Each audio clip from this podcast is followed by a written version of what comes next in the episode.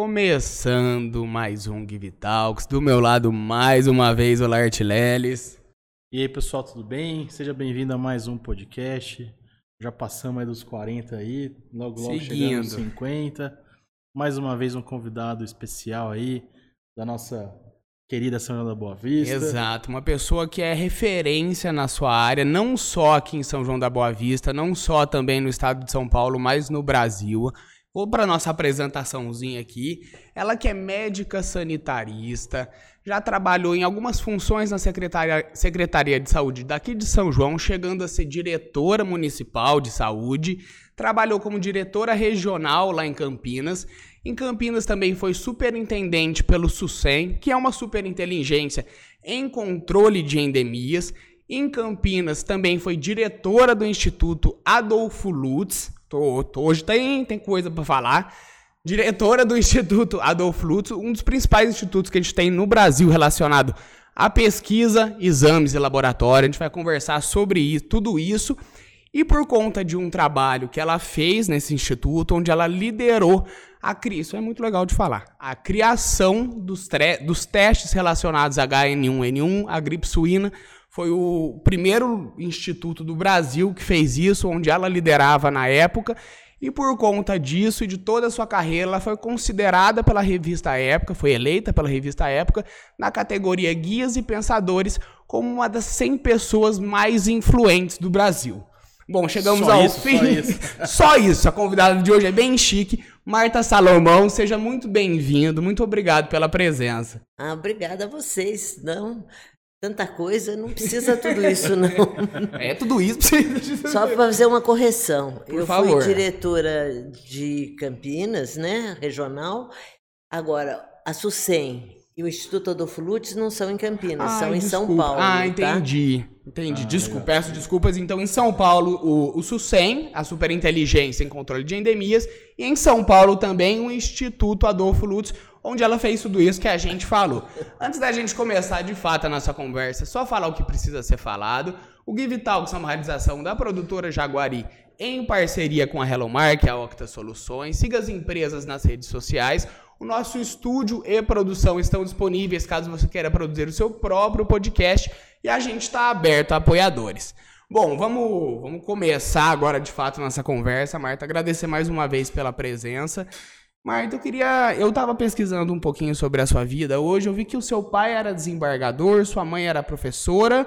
E eu queria saber o que. Não, não, não. Não. Ah, Meu irmão era, O irmão era desembargador. É, Ah. e está aposentado. Meu pai sempre foi comerciante. Comerciante. E foi dono da Barbante de São João antes do Beraldo. Ele que vendeu, e o Lila Zanetti que venderam Hum. E a a, fábrica para o Beraldo. Caramba, que história. caramba. É minha mãe, minha mãe era dona de casa, mas pesquisou a história de São João e publicou o livro da história de São João. Por isso o arquivo municipal da cidade tem o nome dela. Caramba, que legal. Matilde Peço desculpas já. Lopes Toma cuidado com as fontes que a gente vê. as fontes que a gente lê. Mas vamos lá, então Temos corrigindo. um, um ícone da história. O que, que é isso? Corrigindo, então, seu pai Legal. foi um comerciante, sua mãe uma pesquisadora também, né? Como a gente pode falar. Eu queria saber o que, que te levou para essa área da medicina, o que, que te fez escolher esse caminho. Eu acho que a área da medicina foi, sei lá, eu ia fazer agronomia até o primeiro colegial, eh, científico. Depois, aí mudei, muita gente da minha turma foi fazer medicina e eu acho que embalei e fui também. não foi assim uma coisa que eu pensava, não. Eu pensava em fazer agronomia. Você Mas- chegou a se formar em medicina em Botucatu, Em né? Pela Botucatu, Unesp na Unesp. Botucatu. Então, não foi muito pensada. Agora, a saúde pública, sim, essa foi muito pensada, tá? Eu inicialmente pensei em fazer pediatria, depois pensei em fazer moléstias infecciosas. Aí eu pensei o seguinte: moléstia infecciosa eu tratar a pessoa um a um. Na saúde pública, eu trato a coletividade. Eu trabalho com a coletividade. E isso era uma coisa que, como eu tinha participado de movimento estudantil, eu sou da geração que entrou na faculdade em 68, né? Quando o mundo estava em ebulição. Então, eu entendi que era importante eu fazer saúde pública e fui fazer. Nossa, muito legal as ra- razões, né? A gente pode dizer assim, pela, pela escolha. Eu queria até. eh, Eu tinha algumas perguntas relacionadas a isso. Como é que foi esse processo até você se tornar uma médica sanitarista? A medicina tem muitas vertentes aí. Você falou um, um dos motivos, ou motivo talvez principal, né, pela escolha da, da saúde pública também, mas como é que foi para escolher essa área da medicina? Aí eu posso falar medicina sanitária mesmo é Medic... medicina sanitarista medicina também? social, medicina em saúde pública, tá? tá? É, olha, eu, em Botucatu, eu tive grandes exemplos da saúde pública. A Cecília Magaldi, que é um nome de referência nacional, o Eurivaldo Sampaio, que foi meu preceptor na residência. Então, eu tinha grandes professores que me ajudaram muito a pensar na questão da coletividade. E participei muito do centro acadêmico da faculdade. Fui, de, fui na minha faculdade, só tinha, era quatro cursos, mas tinha um só centro acadêmico e tinha quatro diretores. E eu fui a diretora da medicina quando eu estava no quarto ano. Então eu tinha uma participação política importante, tá? E, e acho que tudo isso me levou a escolher a saúde pública. Eu fiz a primeira residência em Botucatu, depois fui para São Paulo, fiz o curso de saúde pública na USP, né? Comecei a fazer mestrado, mas não queria ir para a universidade, acabei desistindo. E porque o meu minha vontade era trabalhar para a população. Muito bom. Você quer colocar alguma coisa? Posso? Não, eu, eu, eu, normal, a gente pegando assim, analisando as carreiras assim, né, das pessoas. As pessoas elas procuram às vezes, que vão falar é medicina, não sei como é que era na época, mas trazendo para a realidade. Mas aquilo que tem mais afinidade, algum, alguma, mas é, é curioso assim ver uma pessoa que escolhe pô, a coletividade e, e, e, legal que ela já. Uma dúvida que eu tenho. Como que foi. Foi 68 que você começou isso? É, entrei na faculdade em 68. Naquela época, saindo aqui do interior de São Paulo, aquela mocinha do interior, que família aqui, né? Filha de comerciante, etc. Enfrentar ali São Paulo ali naquela época, toda a questão. Porque eu imagino que talvez, não sei se você teve alguma experiência antes, você puder falar dessa experiência. Vezes o pessoal, naquela época, devia ser muito mais, talvez, dava mais medo, talvez, né? era Sim, muito desconhecido. Sim, nós estávamos em plena ditadura, né, em 68. Sim. Então, era uma época dura, né, para o movimento estudantil, para tudo. Mas é, a gente, quando é jovem, a gente gosta de participar das coisas. Né? Agora, o duro foi para o meu pai entender por que, que eu fui fazer saúde pública. ele, comerciante, ele achava que eu ia ser médica, que ia montar um consultório. E quando eu formei, ele chegou para mim e disse: Filha, eu já estou com o dinheiro do teu consultório para a gente montar o seu consultório. Eu falei, pai, eu não vou ter consultório. Nossa, ele chorou, ele ficou muito triste. Ele demorou acho que uns 4, 5 anos para entender o que eu fui fazer. Qual era o propósito ali? E o que eu fui fazer. Sabe? Ele começou a entender quando eu estava em São Paulo, no começo da minha carreira de sanitarista. Eu fui por quatro anos presidente da Associação dos Médicos Sanitaristas do Estado de São Paulo. Na época do movimento sanitário, pré-SUS, né? Que a gente queria criar o SUS tudo mais. Então, Aí aparecia muito jornal, tudo, né, dando entrevista. Aí meu pai começou a entender o que, que eu estava fazendo, né? Mas e aceitou, né? Fazer o quê, né? Muito legal. E muito legal saber também essas motivações que, que te levaram a fazer.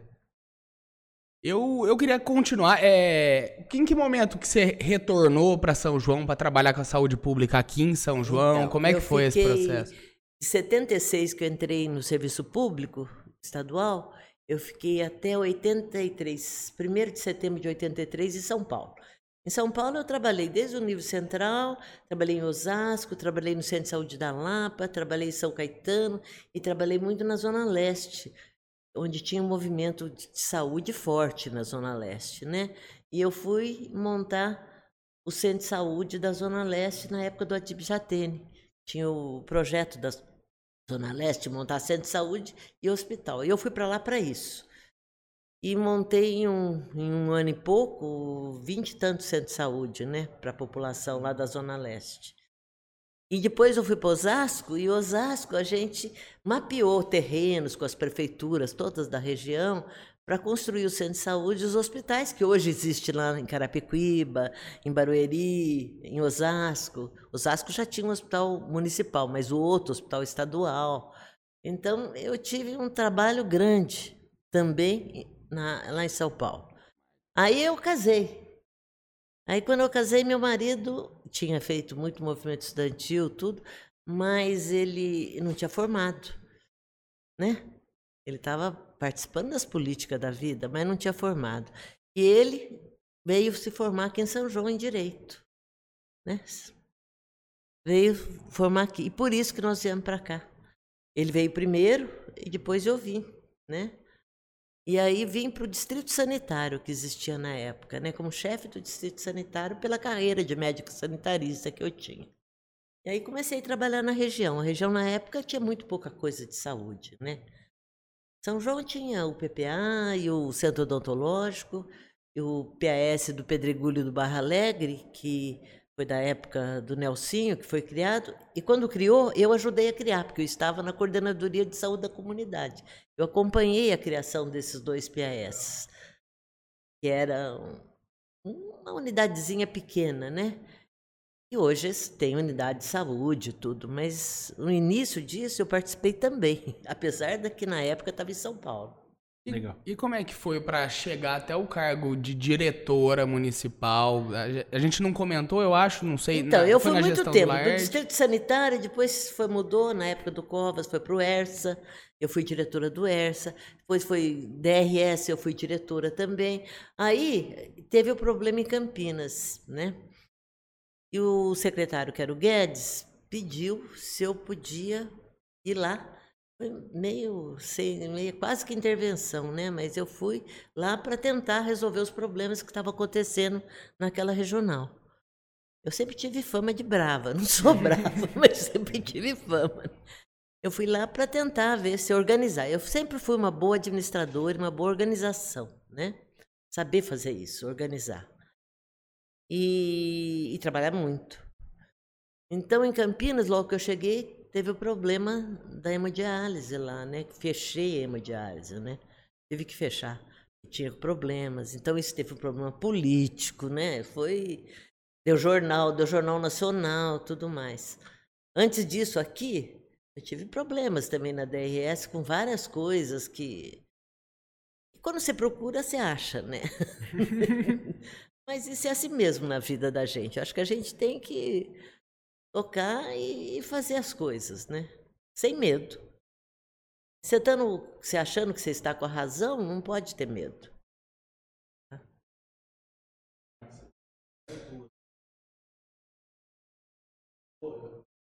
Ali é, essa uhum.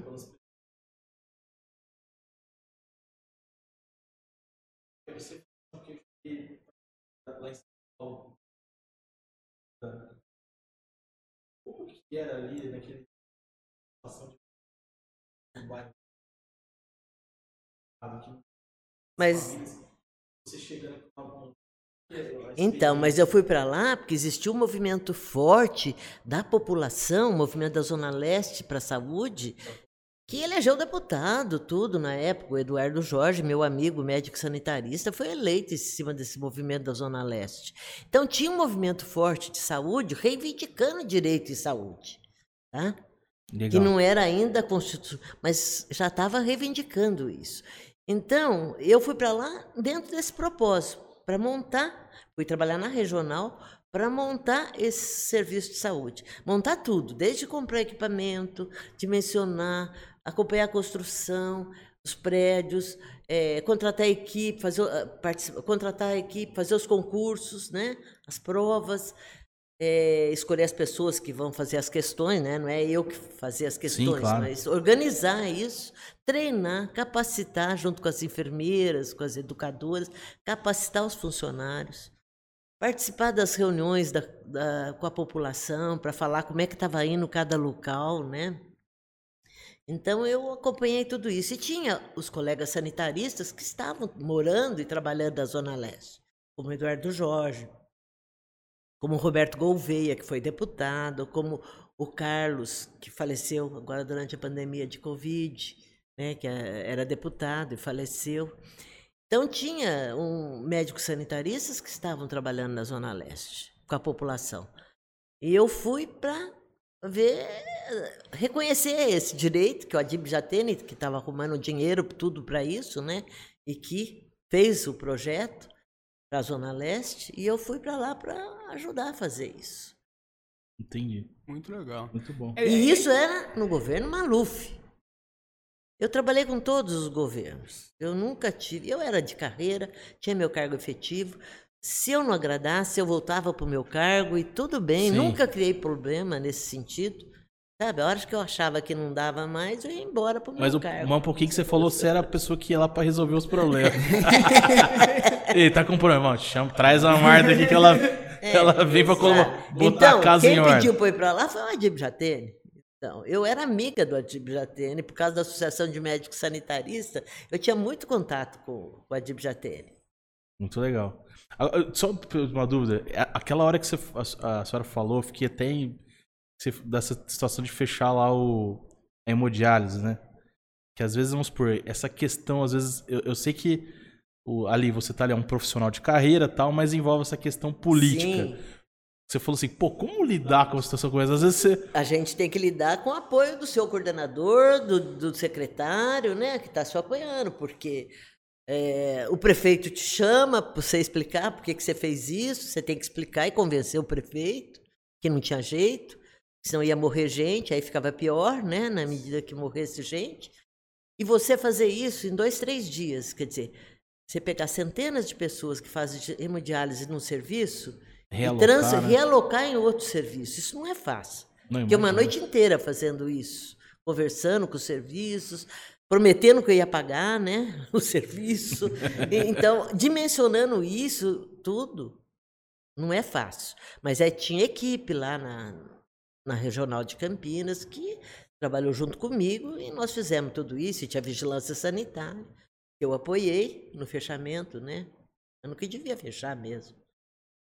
Muito bom. Eu acho muito legal esse ponto que a Marta tá tocando sob- sobre a relação de medicina e política, né? Eu acho que às vezes a gente acaba esquecendo, né? Por, por medicina também ser uma carreira relacionada a muito sucesso, até a parte financeira também muito entrelaçada. Para algumas pessoas, óbvio, né? Para outras não. Mas é muito legal você trazer isso meio que. a- Essa pro a- visão, é, né? essa visão, trazer pro assunto o motivo que fez você seguir essa carreira da saúde pública, o- os perrengues que você deve ter passado também nessa, Sim. nesse momento. Muita gente não gostava da pra- Muita Lá gente. vem a Uma coisa que eu queria até Muita saber gente. era relacionada a esse momento, essas conquistas, né, entre aspas não, né, conquistas que você teve relacionadas à Zona Leste, tudo, era um momento de muita dificuldade Sim. política. Eu queria saber as dificuldades que, e as burocracias Então, que quando, acabavam... eu, por exemplo, quando eu percebi que meu eu ficar lá na zona leste não estava ajudando mais, eu falei, bom, tá na hora de ir embora. eu nunca fui demitida, eu sempre me demiti um pouquinho antes. Porque quando você ocupa esses cargos de comissão, você tem que ter um time, né? Eu acho. Você acha que você não vai avançar mais e que não vai ajudar aquela população, deixa e vai embora. Sabe? Pede a demissão, volta para o seu lugarzinho. Quando eu era de carreira, eu voltava para o meu centro de saúde, que era na Lapa, o meu lugar. Então, Lapa era muito mais perto da minha casa, eu morava em Pinheiros. Eu, para ir para a Zona Leste lá, eh, atravessava São Paulo. Não tinha tanta dor de Gastava cabeça. muito de gasolina, né? Gastava gasolina, porque é de carro. Eu queria voltar agora nessa ordem cronológica para a gente poder tentar passar por pelo menos os pontos mais interessantes que você considere mais interessantes dessa, dessa história que você construiu. Eu- então a gente estava na história em Campinas diante desse problema que você enfrentou. Como foi para você, você? Aí depois você foi para São Paulo. Como é que foi Não, esse Eu período? estava em Campinas e ia continuar na regional. Foi aí que o Benedito entrou na regional daqui e eu fiquei lá em Campinas. Aí o Laerte um dia foi lá me visitar. Foi me visitar e ele tinha ganho a eleição e falou: Olha, Marta, eu queria que você me sugerisse. Eu estou vendo quem eu vou pôr na saúde lá, tudo. Aí eu falei para ele: Eu quero ir para a saúde de São João. tá aqui. Eu falei: Veio- Eu quero. Veio na hora certa. Não, eu que pedi mesmo. Por quê? Porque eu nunca tinha trabalhado no nível municipal, como na, no município. E com o SUS, e o SUS hoje tem um componente municipal muito forte, eu tinha experiência regional, central muito grande, mas municipal eu não tinha nenhuma. Eu falei, acho que chegou minha hora de eu ter uma experiência municipalista, né? E os funcionários da DRS brincam comigo que diz que quando eu entro num lugar eu assumo aquele papel e esqueço tudo que eu fiz antes. esqueço que eu fui regional, né? Vem me cobrar aí as coisas não, que eu estou no município agora, né? Então eu sempre assumo aquele nível que eu estou, né? E aí eu liguei para São Paulo, avisei, falei, olha, eu quero ir para o município, eu quero, vou largar aqui a DRS. Ela falou, então espera pelo menos um mês até a gente arrumar, ver o substituto, né? Conversar com a Unicamp, tudo, ver o substituto. Aí arrumamos o substituto para ficar lá, que foi a Márcia Amaral, uma excelente profissional, médica sanitarista também. E aí eu vim no dia primeiro para assumir com o Laerte. E fiquei oito anos com ele, né? E como que é ser diretora municipal de saúde, assim? A gente Olha, na minha época, muito, hoje é né? muito, acho que é mais fácil. Na minha época, eu vim com a cara com a coragem, sozinha, assumi o departamento de saúde.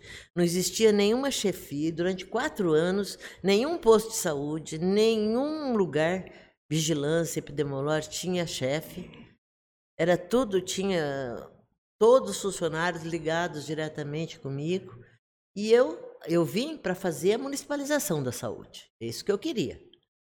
Assumir a Santa Casa, assumir tudo, né?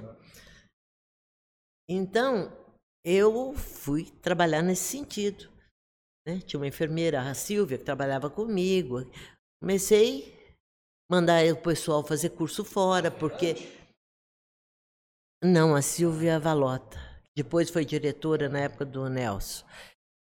Ela, eles não tinham formação em saúde pública. A Silvia, a Rita. E aí, o que, que eu fiz? Eu, apesar das dificuldades que eu tinha, tudo lá sozinha, eu mandei elas para a Unicamp fazer curso de saúde pública. Aí vocês vão, porque precisa de gente que tem. Porque eu sou passageira aqui. Eu não sou do município, eu sou emprestada. Então um dia eu vou sair daqui, né? Então vocês que vão ser o futuro aqui, vocês têm que assumir, né? O Roberto Hoff, eu mandei para São Paulo fazer curso, mandei todo mundo fazer curso, né?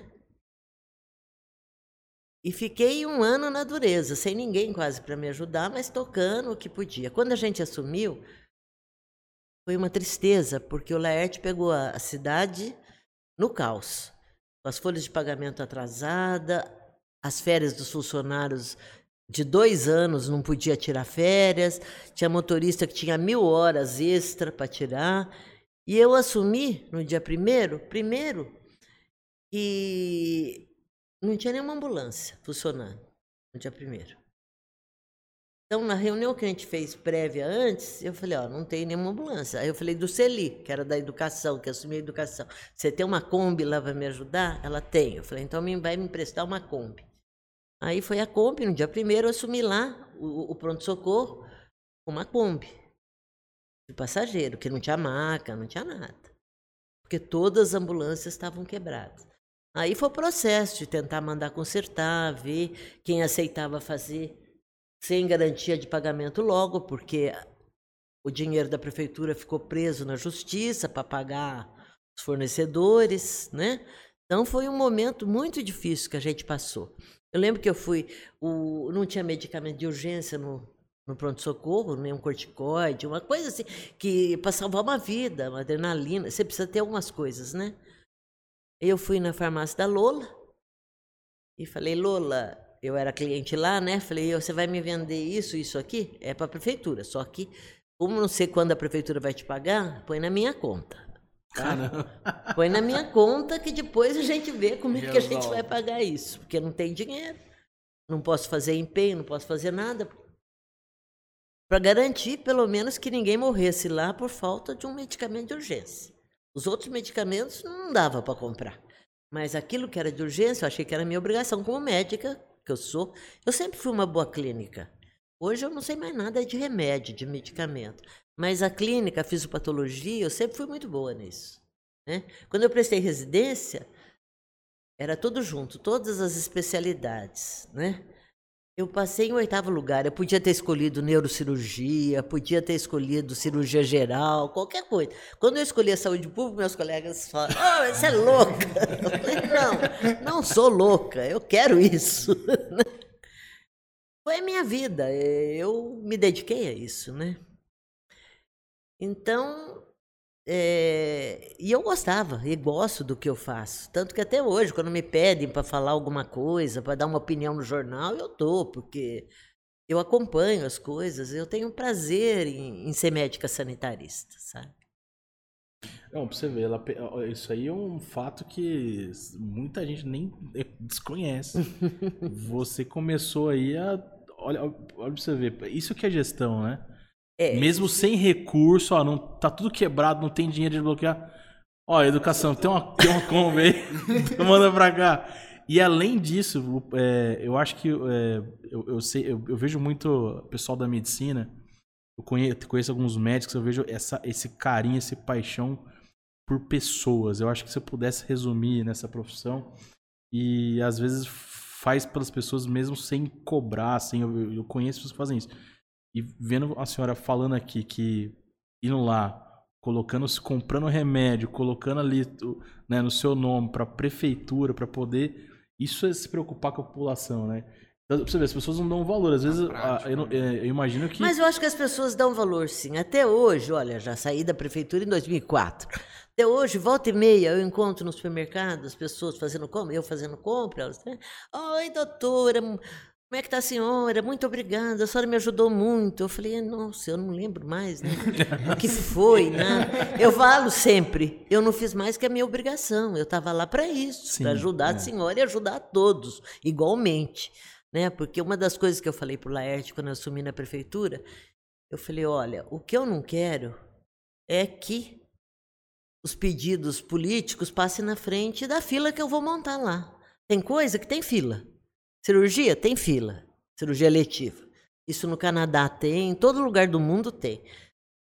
Quando veio uma amiga minha que trabalhava no Ministério da Saúde do Canadá lá aqui, eu estava na prefeitura, eu levei ela para falar para os funcionários que trabalhavam comigo. Aí um perguntou para ela: quanto demora uma cirurgia de hérnia no Canadá? Ela falou: ah, um ano e meio. Hérnia não de urgência, né?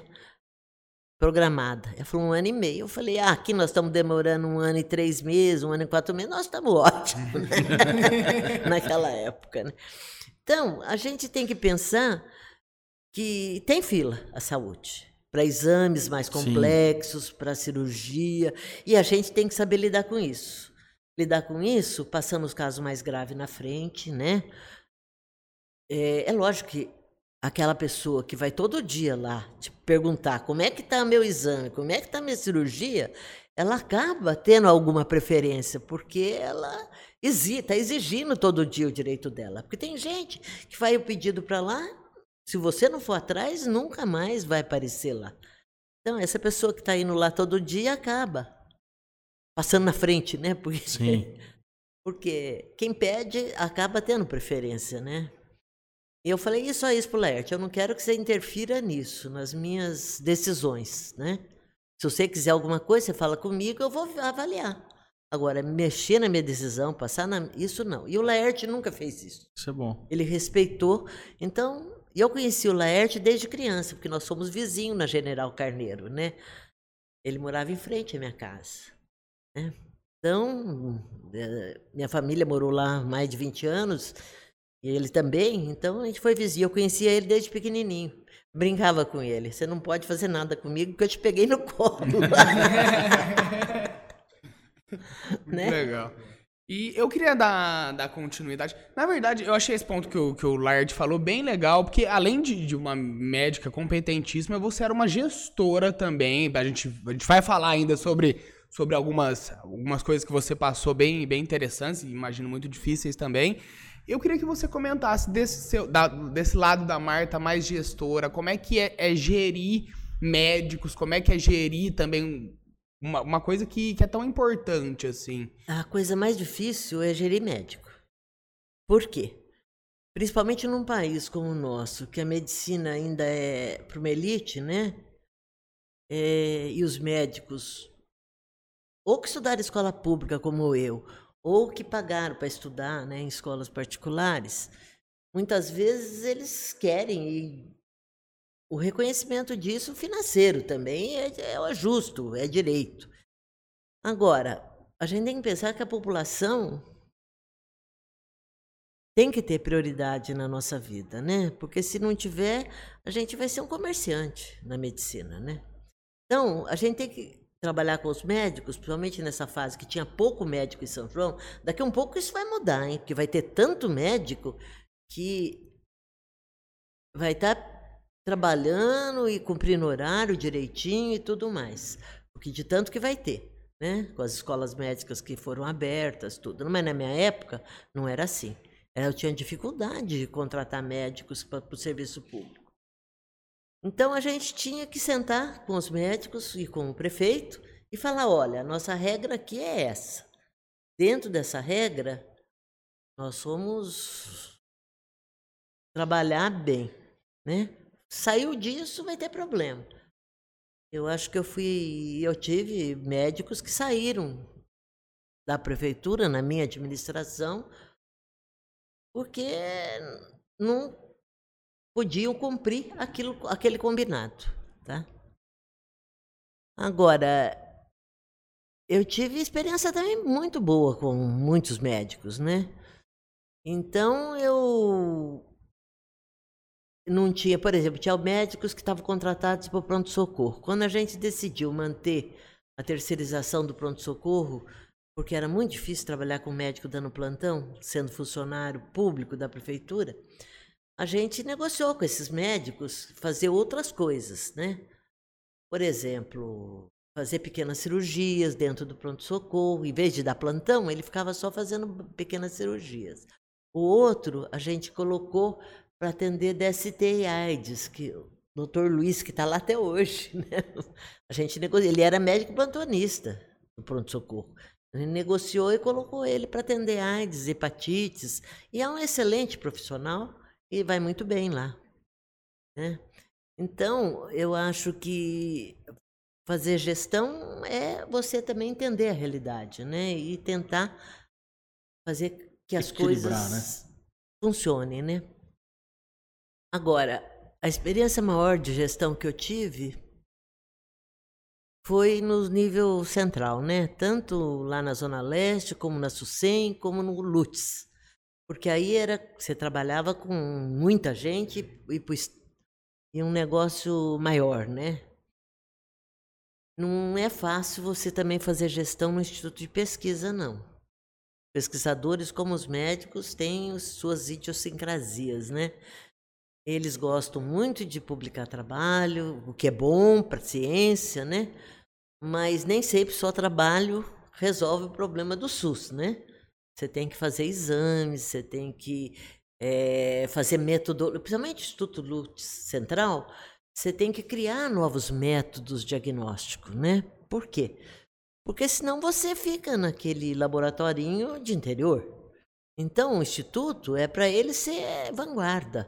Então, é fazer os exames de PCR, que foi tudo na minha época que foi implantado lá, se estimular os pesquisadores com mais potencial de desenvolver métodos e tudo mais para fazer esses métodos, né?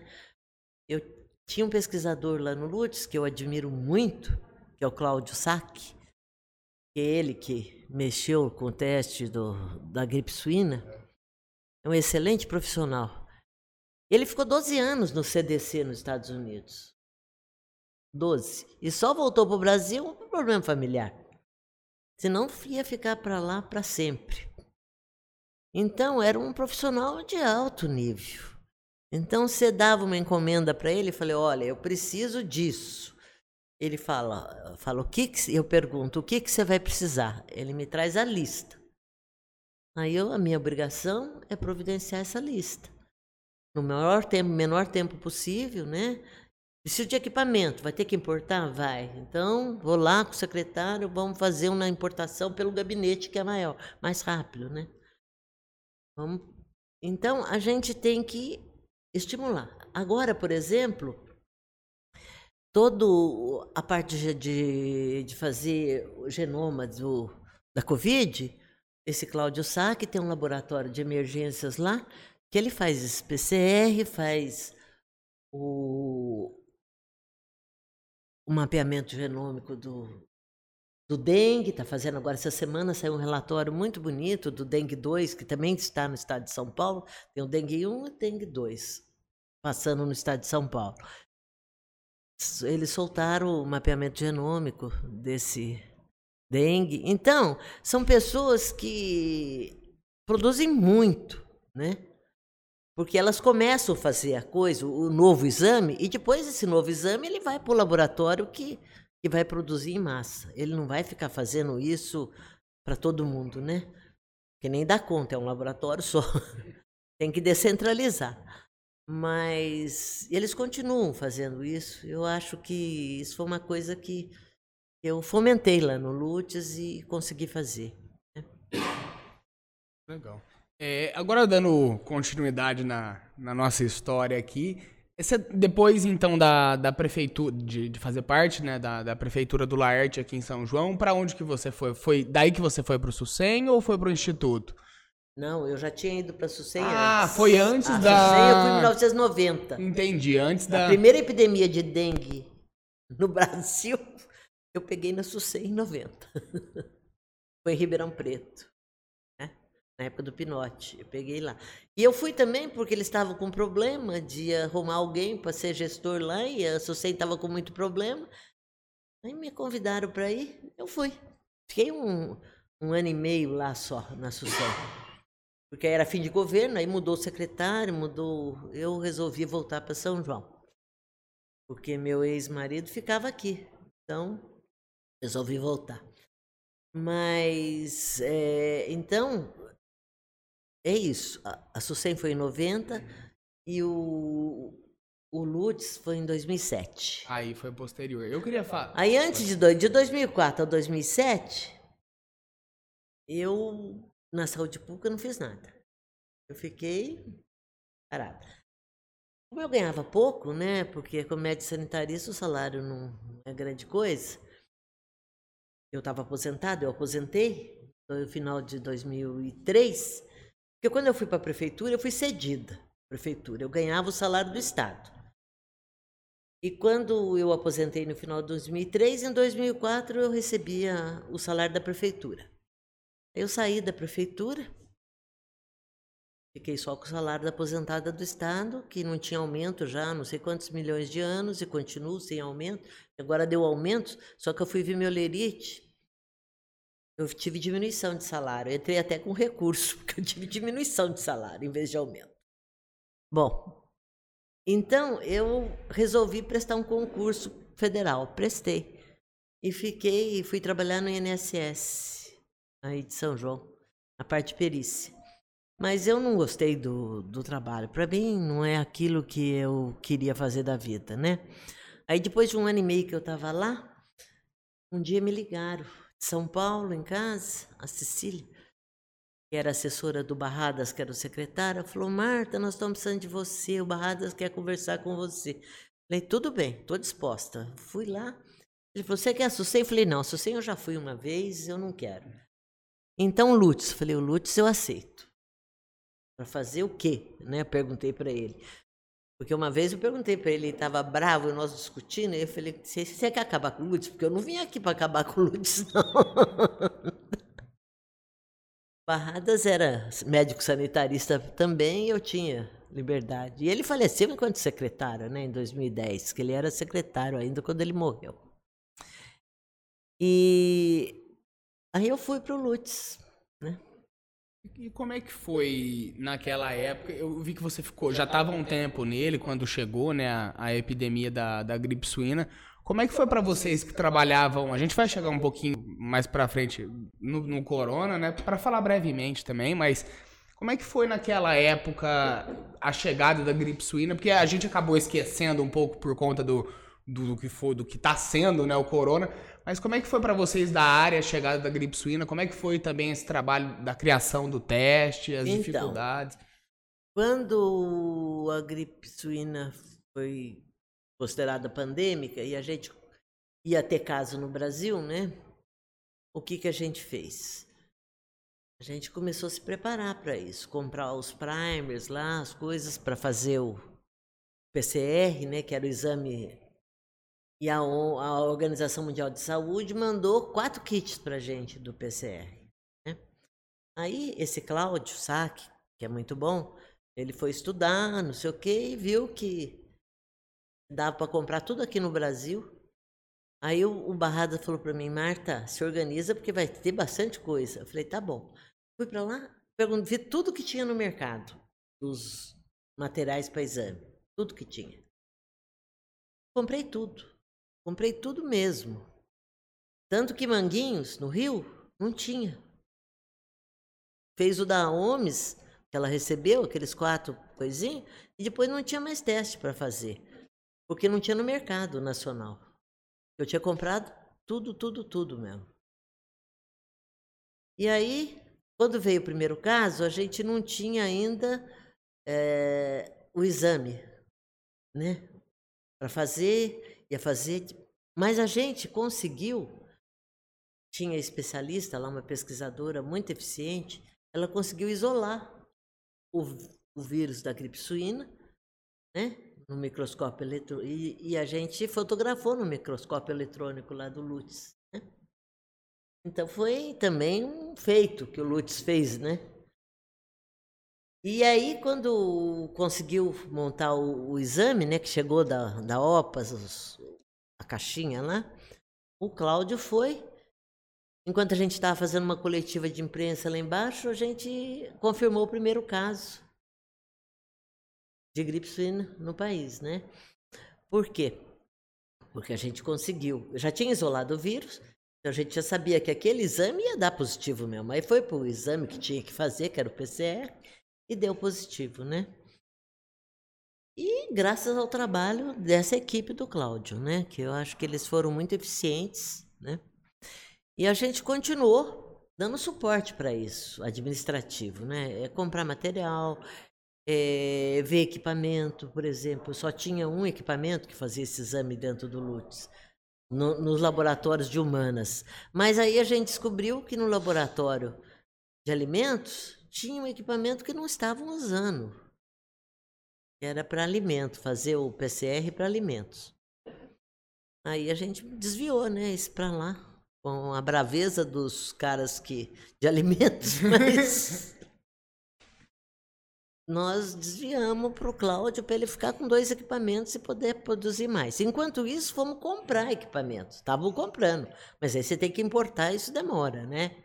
Compramos mais equipamentos e chegamos a comprar mais ainda para colocar nos laboratórios regionais do Lutz, que foi em Rio Preto, foi em, São, em, em Santo André, e Rio Preto, Santo André, Campinas, na época a gente não pôs porque a Unicamp tinha. Então, foi o que eu me lembro foi esses. Então, é isso. Você tem que, como administração, você tem que organizar o serviço para aquilo que você quer, para um determinado objetivo, né? E a gente já estava fazendo isso, desenvolvendo os testes antes de chegar a gripe suína, né? Fez, tá o Cláudio tinha feito já. várias para meningite, PCR para meningite, ele já tinha feito, já tinha feito para coqueluche, né, para uma série de outras doenças. Né? Então, quando foi o do da gripe suína, era mais um. Eu imagino que tenha sido. Você quer colocar alguma coisa? Estou falando demais. É, É, eu imagino que deva ter, deve não, né? Que foi muito trabalho, né? Que deve ter sido um momento ali, eu, eu lembro de parar a aula, de atrasar a volta das férias, também alguma coisa nesse sentido. A gente acabou esquecendo um pouco por conta desses últimos anos, mas é, foi um período difícil que a gente acabou foi, passando. Apesar que o corona é mais grave. Sim, sim, chegou destruindo tudo. Porém, mais grave. esse momento difícil te trouxe uma conquista profissional gigantesca. Dá para perceber que você tudo que você fez foi pelos outros assim, mas no no fim aí essa conquista veio, foi eleita, né, repetindo, pela revista Época na categoria Guias e Pensadores como uma das pessoas, uma das 100 pessoas mais influentes do Brasil. Como é que foi para você receber essa notícia depois de ter passado também por esse momento que Primeiro que antecedeu? Que eu, eu não acreditei, eu achei que não era eu, que era o Instituto Adolfo Lutz que era a personalidade. Quando me falaram a primeira vez. Aí quando vieram me entrevistar, que eu percebi que não era o instituto, que era eu. Entendeu? Porque eu não achei que eu tinha feito nada tão. Eu fiz a minha obrigação, como sempre. Sempre trabalhei muito em todo lugar que eu, que eu vou. Eu trabalho muito, me dedico. Eu achei que era normal tudo que eu tinha feito, né? Aí eu fiquei feliz, lógico, né? E quando você é reconhecida, você fica feliz, né? Minha família ficou muito feliz. Falei, pena que meu pai não estava mais vivo para ver, né? Mas ele ah, teve viu, muitas né? alegrias comigo. Também, de algum lugar aí. E com meu irmão e com minhas irmãs também, né? Porque nós éramos uma família grande, né? De sete filhos. Oito. Um faleceu e ficamos em sete.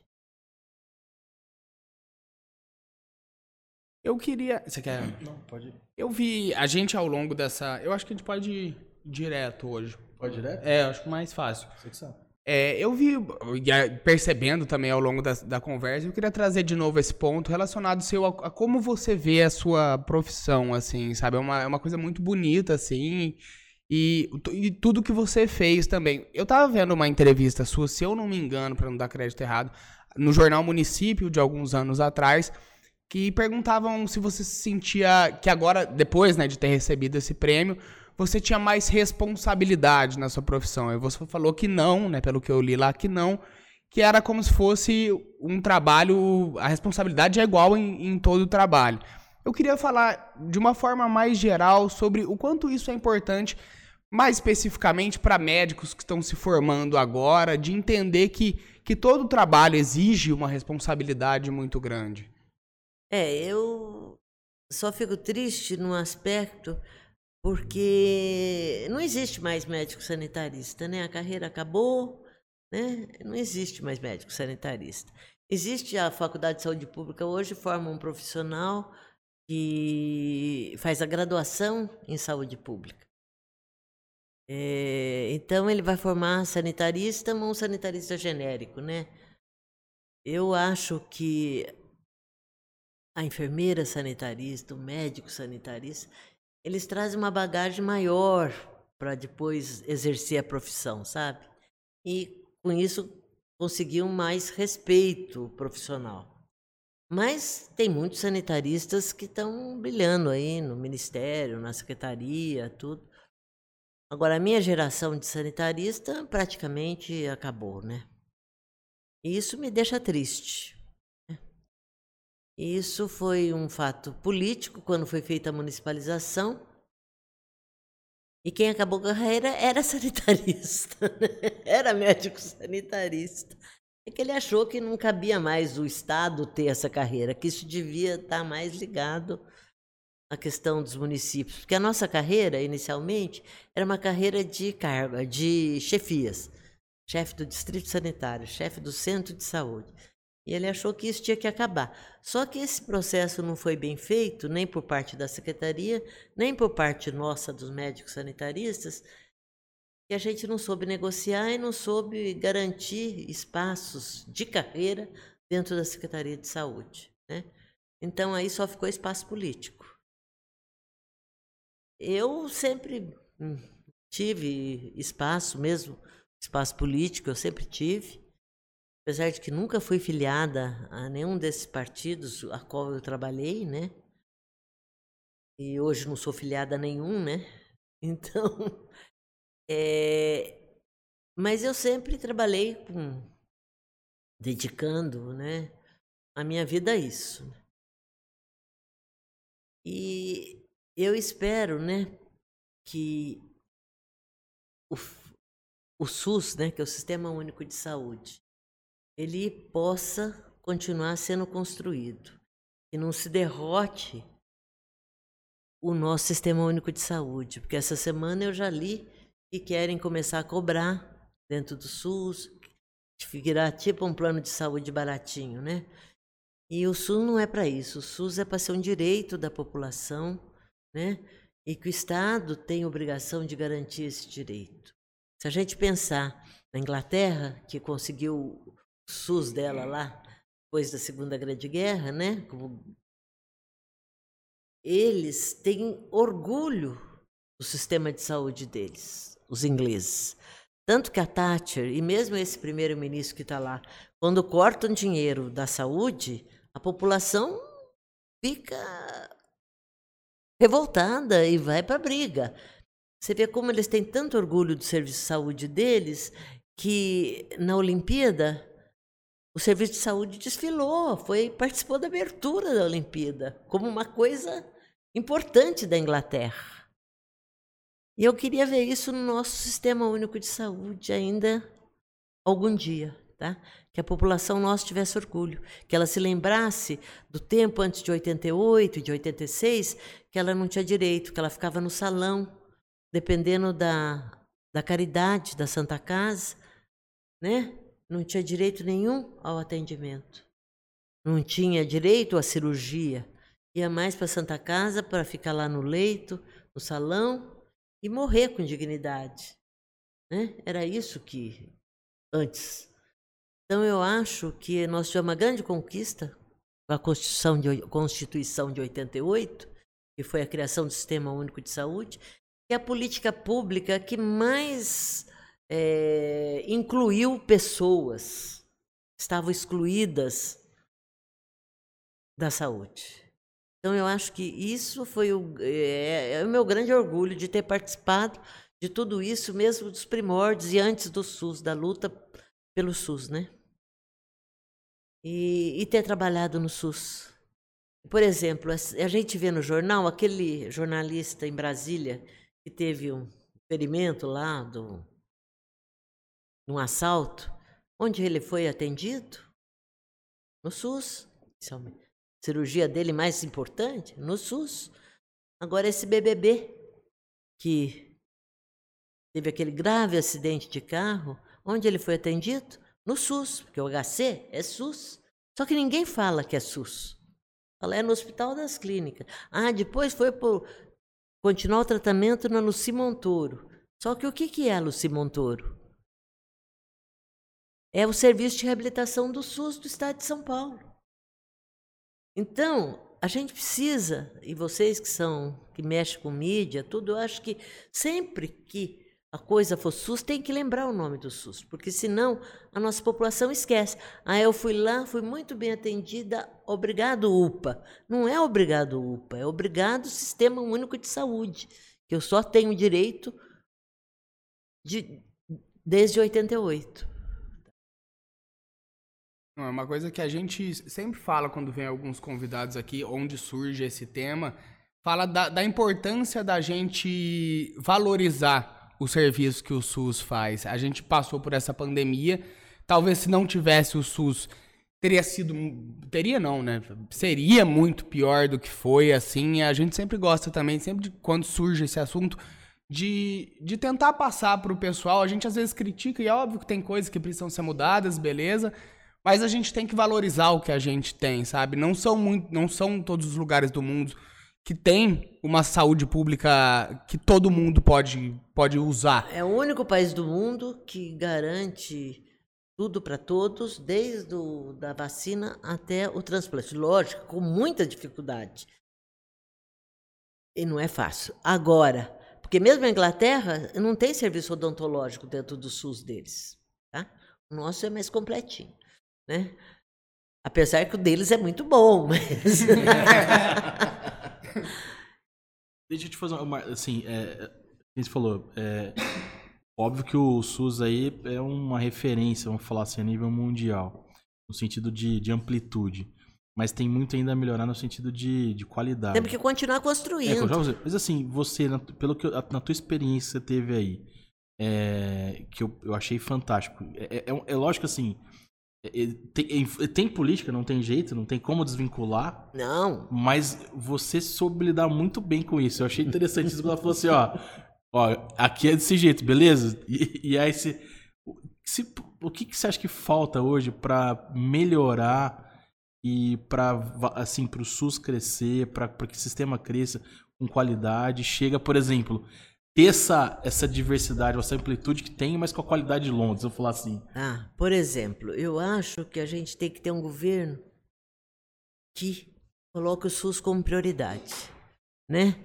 Que não queira destruir o SUS, que queira garantir a vacina para todos, que queira garantir o transplante para quem quiser, né? E que é isso que a gente precisa. Nós estamos num ano de eleição. Eu vou querer e vou votar num governo que prometa isso, pelo menos, e que eu acredite que ele vai fazer. É isso que eu acho que é importante. Porque o SUS, o financiamento do SUS é ruim desde o começo. O Collor, na primeira lei que criou o SUS e do financiamento, ele cortou os artigos que tratavam do financiamento. Então, o SUS tem um financiamento capenga desde o começo. Porque o que se gastava antes com o SUDS, que era que vinha do, do NPS, que era 30% da receita, não ficou mais garantido quando criou o SUS, porque tirou esses dois artigos. Depois teve luta para ter emenda 29, depois. E agora nós estamos passando uma fase negra para o SUS. Porque tem uma emenda complementar 95 que foi aprovada, que é 30 anos congelando o dinheiro do SUS e da educação, saúde e educação congeladas. Então, isso significa retrocesso no SUS, porque a saúde é muito cara. Os medicamentos, equipamentos, tudo cresce com o dólar. Aumenta com o dólar. E você vai ter um SUS com menos dinheiro? É complicado. Aí a qualidade cai. Obviamente. Vai cair qualidade, vai deixar de fazer. Nós já estamos com problema de vacinação, cobertura vacinal baixa, com risco de ter sarampo, com risco de ter é, poliomielite, porque a poliomielite é, acabou no Brasil, mas não acabou no mundo. Então, qualquer dia alguém pode trazer o vírus para cá. É, eu tô ouvindo bastante sobre a questão da polio, que tem, tem aumentado. É uma preocupação é, mundial. É, é mundial. E nós aqui estamos erradicados, mas, uhum, mas quem garante que. Se não cuidar. Se pode... continuar vacinando tão pouco, com cobertura de 50%, 60%, isso não é cobertura vacinal. Olha, a gente começou a vacinar para valer na secretaria, em, eu participei disso em 76, tá? Que começou a ter mais vacinas, não todas essas que tem hoje, mas você diversificar um pouquinho. Porque na minha época de criança eu só tomei a tetânica e a varíola, só. e então, é, mas a cobertura vacinal que a gente exigia era de 95%. Nossa, se uma unidade de saúde nossa, onde eu trabalhava, se tinha, não estava atingindo 95, a gente ia atrás. Vai na casa, telefona, vai buscar para atingir os 95. E esse é um papel que as unidades de saúde têm que fazer. Tá? Porque senão nós não vamos garantir é, que não vamos ter outras epidemias que já do passado. Agora, aproximando um pouquinho mais do, do final do nosso papo, Marta, eu só queria dar uma passadinha. Eu sei que você falou muito nesses dois anos, eu vi algumas matérias que você fez sobre a pandemia. Eu queria. São duas perguntinhas só. A primeira, eu queria saber como é que foi no olhar de alguém que é médica sanitarista quando isso chegou no Brasil. Porque, assim, para gente que, que é muito leigo no assunto, foram emoções muito. Primeiro é nada, depois é tudo, vamos morrer, depois é nada de novo, depois é tudo de novo. Como é que foi para você quando ela chegou? Era uma doença que a gente não conhecia, né? Aliás, a gente conhece o coronavírus dos resfriados, porque o coronavírus tem mais de 100 anos que ele é conhecido do resfriado. Só que esse coronavírus é um coronavírus diferente. É agressivo. Deu, matou muita gente. E se tiver muitos casos, vai continuar tendo óbitos, né? Por isso que eu uso a minha máscara, né? porque e gostaria que a cidade obrigasse a usar máscara em locais fechados, né? Então no começo a gente não sabia o que ia acontecer. Quando a gente percebeu que veio alguns relatos da China da gravidade, mas isso já tinha passado um mês, um mês e pouco. Né? Porque se a gente soubesse dessa gravidade antes, acho que teria se preparado melhor. Apesar de que é, a questão de achar que isso era simplesmente uma gripezinha veio desde o começo, né? E não mudou. Muita gente continua achando que é uma gripezinha.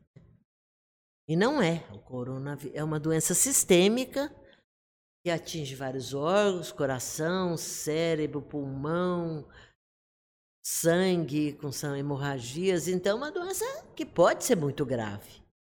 Né?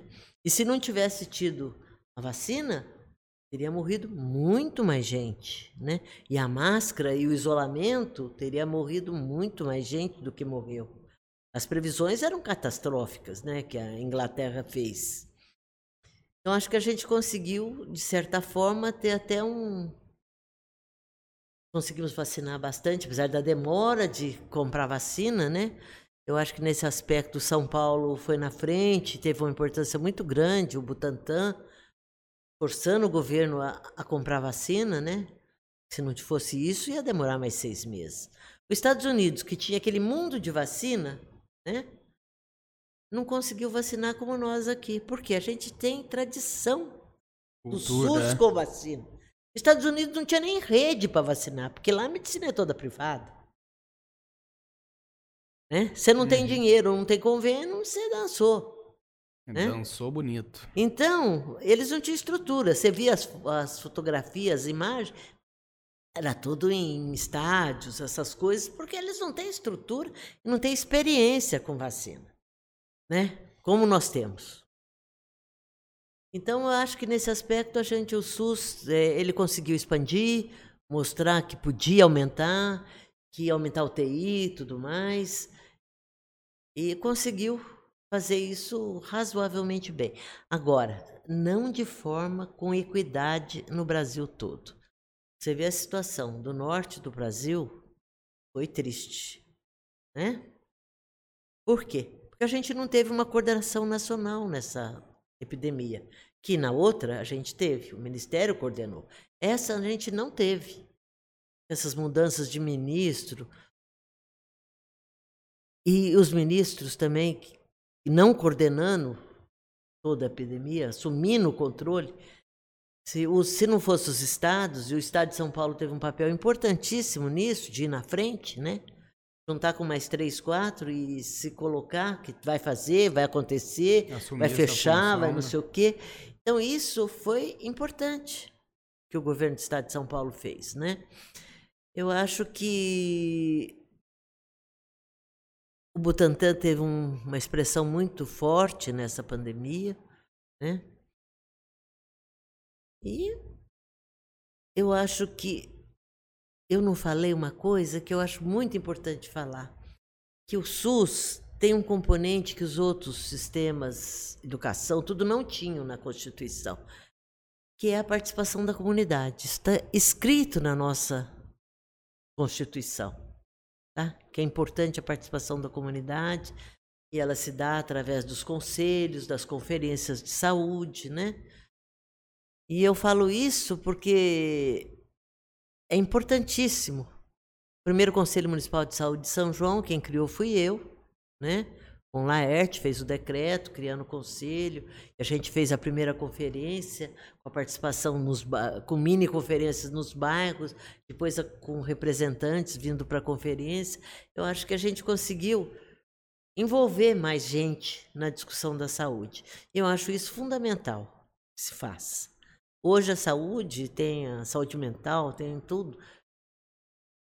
Está muito mais evoluída do que na minha época, né? Mas eu acho que dei minha contribuição para São João também. Sem dúvida. Com certeza. Sem dúvida. Você quer colocar mais alguma coisa? Tem uma última pergunta. Não, eu, só, eu queria só fazer um, assim, porque eu fiquei eh, curioso. É, quando você chegou então aqui em São João, tava aquele caos que não tinha nada, nem nem ambulância. Tinha... É, é. É, e aí você começou ali a fazer o trabalho. Você ficou nesses, nesses dois por oito anos, né? Ajuda, E quatro anos sem nenhum chefe. Quando eu fui no último ano do E quarto sem ano. recurso, tudo e sem- bloqueado, tudo Não, o bloqueio dos recursos, lógico, depois dos quatro, cinco meses, o liberou, Laerte foi liberou. conseguiu Mas com dificuldade, porque Mas tinha... muita dificuldade, porque tinha que pagar pagar, férias, pagar isso. funcionário. Remédio. Mas eu queria saber, co- como, que- o que, que você entregou? O que, que foi de resultado, vamos supor, nesse período? No Ah, final, entreguei. o que, que che- chegou ali no final? Falou, nossa, consegui implementar isso, consegui implementar Eu aquilo. consegui deixar uma Que é boa importante a frota de população. viaturas. Eu tô te perguntando isso, é porque a população entender do, da onde começou, do que, que chegou. Então, deixei uma frota razoável de viaturas, deixei unidades de saúde novas da família, três unidades de saúde da família, uma no, no IP, outra na no- lá no. Como é que chama? Depois da 1 de maio ali, esqueci agora. Sou ruim Nova- com nome também. Nossa, me eu deu sou um ruim de bairro também.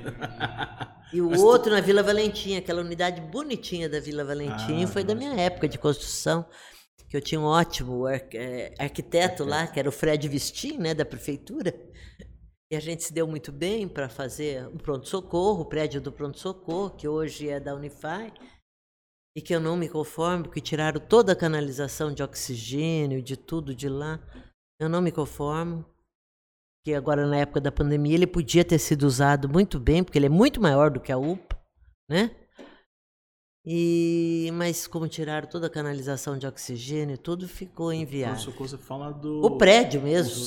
ali no centro? Não, o pronto-socorro lá Ah, do lá no lado. perto do cemitério lá. É, aquilo era Ah, é pronto-socorro. E virou. Então é, pô, é verdade. virou ambulatório da. Da FAI. Eu fui atendido naquele pronto-socorro algumas vezes. E foi- ele era muito maior do que a. UPA. As pessoas tinham lugar para sentar. Tinham... Hoje você vai na UPA quando tem muita gente, é um horror. Porque ela É não verdade, dá ficou- conta. ficou- ficou, é, eu lembro, a recepção, né? É. Gigantesca, assim, bem E grande. a baixinha, a pessoa sentava É. para fazer a. A, a UPA de ficha. hoje é bem, eu acho bem, assim, é pequena a recepção ali, né? Aquela UPA, na verdade, você precisaria ter mais uma, pelo menos, UPA em São João funcionando 24 horas. Porque ela ficou muito pequena. O prédio. Porque é uma planta que veio do ministério. É assim, tem que fazer assim. Eu não teria feito aquela UPA ali. Se não quer mais pronto-socorro, transformasse o pronto-socorro em UPA e levasse essa UPA para o lado de lá da estrada, que é uma outra cidade, né? Se fosse na minha administração. E faz sentido, todo sentido. Eu não Eu faria concordo. aquele prédio. Eu não faria aquele prédio ali. Gente, agora a última pergunta pra encerrar. A gente deu, falou um pouquinho da pandemia. Eu só queria. Você chegou com a máscara, falou já sobre a necessidade disso. Eu queria deixar mais nesse final de programa um alerta também, né? Pra. Você comentou que tem alguns casos na cidade que estão voltando a aparecer, que estão subindo. Alguns não, é muito, centenas. Muitos casos na cidade. Eu queria deixar nesse final mais para você deixar uma mensagem pro pessoal entender que isso ainda não acabou, que a gente ainda tá, por mais que já tenha passado provavelmente pelo pior, isso ainda não acabou, ele pode ser difícil ainda, falar um pouquinho sobre isso. A pandemia está com um vírus mais fraco, né? Que não dá tanto óbito, nem tanta internação, mas algumas pessoas que têm comorbidades, como você e eu, gordinhos, né? é, temos risco. Eu tá? sou Por isso use também, máscara. Eu tô também. Eu tenho duas, dois riscos. Uma pela minha idade, que tenho 73 anos atualmente, e pela o- a obesidade, estar obesa, né? Então, eu acho que hum, as pessoas precisam lembrar que precisam continuar usando máscara em locais fechados. E também em grandes aglomerações. Vamos ter uma IAPIC aí. Eu sugeriria, ainda mais lá tem muito pó, se não chover, né? Aí tem barco, mas se não chover vai ter muito pó. Eu sugeriria, até para proteger do pó também, que as pessoas usassem máscara na IAPIC. Tá? Não que- não tenha, mas que use máscara para se proteger. E acho que tem que melhorar ainda mais a questão da vacinação no Brasil todo e na nossa cidade também, porque o reforço está baixo, as crianças ainda então não está vacinando todo mundo. Então acho que temos que insistir na vacinação, temos que insistir na questão do uso da máscara, das aglomerações e, ao sintoma, procurar a unidade de saúde, porque é lá que está sendo feito o diagnóstico, que tem teste, tudo, e que se faz o diagnóstico hoje em dia. É, não, eu acho que fica de alerta também, ainda mais que a gente está chegando agora mais um tempo mais frio, né? Então vai ter muita frio, gente né? ficando doente. Tomar um cuidado, né? Porque às vezes a gente pensa, ah, não é, mas pode ser. Então vai num, num, num posto, né? Como a Marta falou, identifica a doença que você tá ali e trata ela. E essa parte de, de vacinação também, continuar o serviço está sendo feito e aumentar também, né, se, se possível. Marta, muito obrigado pela, pela presença, pela participação. É uma honra para a gente poder ter você aqui, poder deixar também como um registro aqui. A gente tem como meta o podcast e trazer pessoas que são importantes para São João. E a gente não tem dúvida nenhuma que você é uma das, das mais importantes para a nossa cidade. Então, muito obrigado por todo o serviço prestado também e muito obrigado pela participação no programa. Ah, eu que agradeço de, de eu poder estar aqui contando minha vida para vocês, minha vida profissional para vocês, né? Eu acho que foi bom. E foi agradável, foi descontraído, né? Então, acho que é bom. Muito bom. Obrigado, viu, Marta? Foi muito bom. População aí de São João da Boa Vista sabendo aí toda essa história. Ó, ficou marcada a questão do remédio lá da farmácia. Como é que chama a farmácia lá que a senhora... Da Lola. Da Lola, Lola já morreu. Da Lola. Então, Ali na... conta pra prefeitura. Isso aí, né? Foi no meu nome. Foi no meu nome. Parabéns, viu? Muito, muito, eu desejo, assim, muito sucesso. Mas eu fazia saúde. isso. Tem muita pessoa que fala, ai, doutora, lembra que a senhora deixou, eu me deu o remédio. Às vezes não tinha, mas era uma coisa que eu sabia que precisava. Eu nunca liguei para dinheiro, né? Se eu ligasse, eu não teria feito isso na é, saúde é, pública. Vou fazer né? outra Se eu ligasse, eu ia fazer outra coisa na vida. Seu, seu pai é um, um bom comerciante, comerciante, um empreendedor, ele vai para uma outra área. Né? mas, é, mas você tá preocupado com as pessoas. Com, é, que, com que bom, né, que, que, bom. que, você fez Não, essa que escolha. Bom que tem pessoas que tem, porque senão eu tava ferrado. Né? Sim, Se todo mundo fosse para parte do dinheiro, quem cuidaria das pessoas, né? Não, é. é. A gente agradece mais uma vez a entrevista e em, em, nome da cidade também, por todo o trabalho prestado, não só da cidade, né? Do estado, do país, num todo, né? Muito obrigado. Gente, a entrevista de hoje fica por aqui. Lembrando que o Give Talks é uma realização da produtora Jaguari, da Hello Mark e da Octa Soluções. Siga as empresas nas redes sociais. O nosso estúdio e produção estão disponíveis caso você queira realizar o seu próprio podcast e a gente está aberto a apoiadores.